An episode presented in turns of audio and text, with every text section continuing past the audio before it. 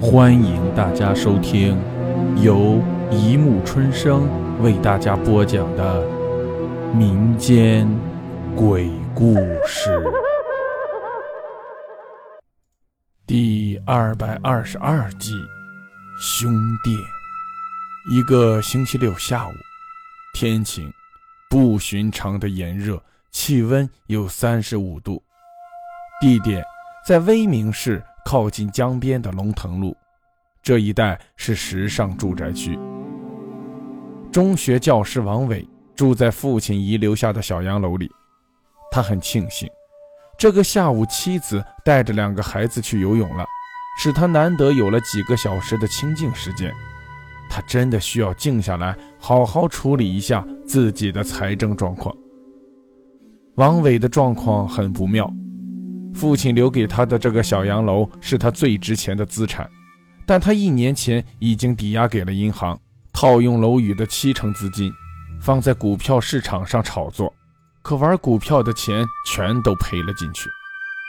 为了应付日常的柴米油盐，王伟用的信用卡进行透支，每个月学校发工资后，他便用薪水来支付信用卡的利息，就这样。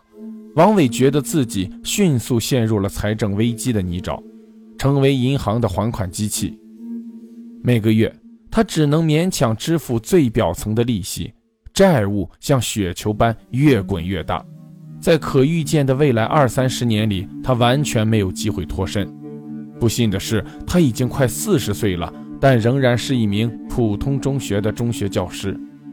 妻子在银行任出纳员，领着一份。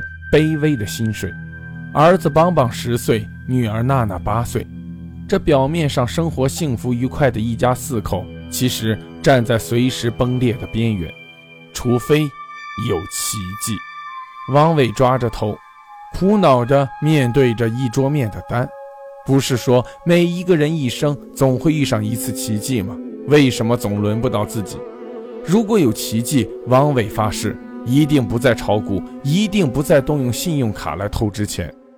就在这时候，下午四点五十六分，电话响了起来。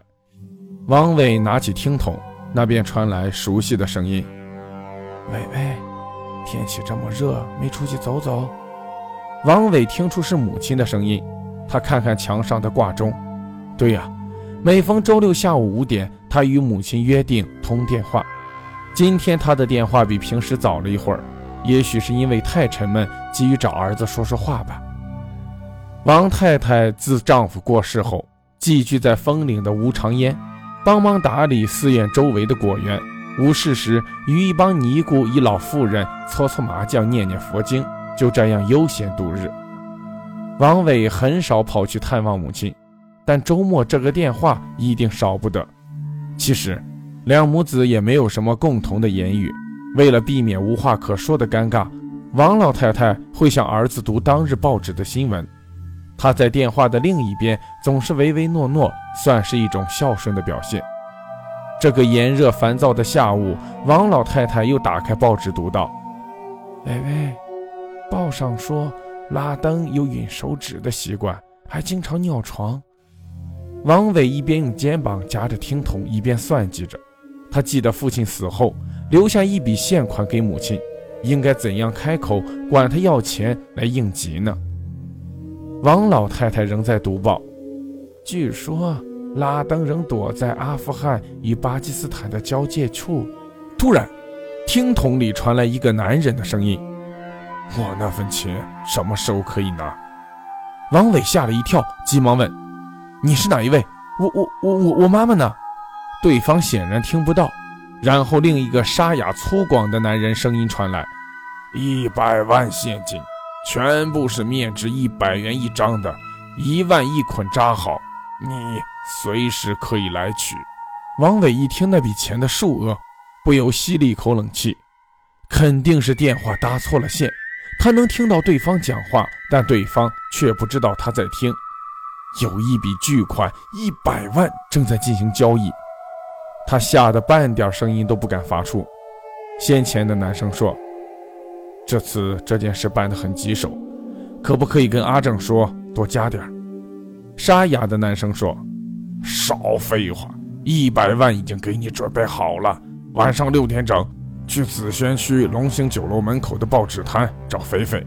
另一个男生怯懦下来：“我从来没见过你们，我不认识谁是肥肥。”沙哑的男生笑道：“你认识钱就行了。哼，我现在说拿钱的暗号，小心，注意听好。龙兴酒楼门口的报纸摊。”王伟觉得这一次好像有人给自己送来了巨款，他屏息静气，紧张地用手捂着电话筒，发动全身上下每一根神经，使尽全力去听清楚那拿钱的暗号。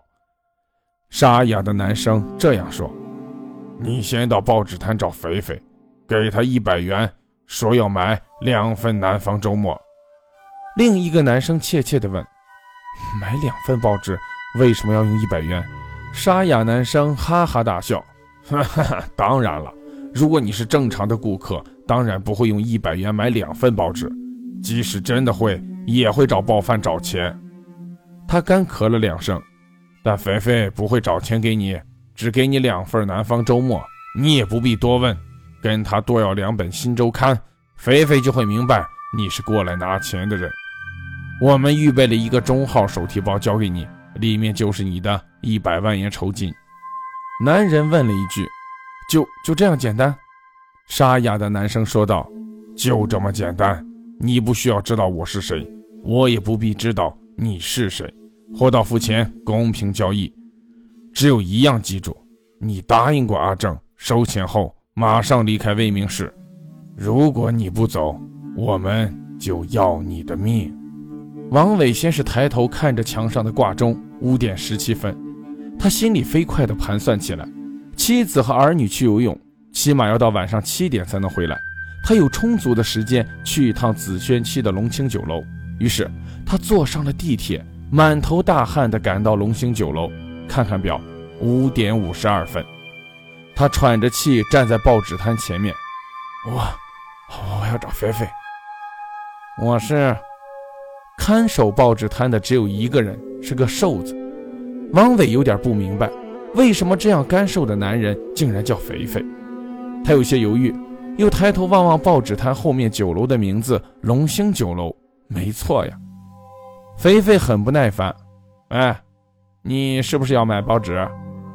王伟答应了一声，在钱包里掏了许久，将一张一百元面值的钞票递给他。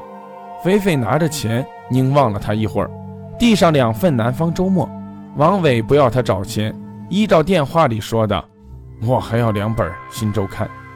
肥肥这次不再慢条斯理，他低下头，飞快地从报纸摊下取出一个很重的、开口都被缝死的手提包，连同两本《新周刊》递过来。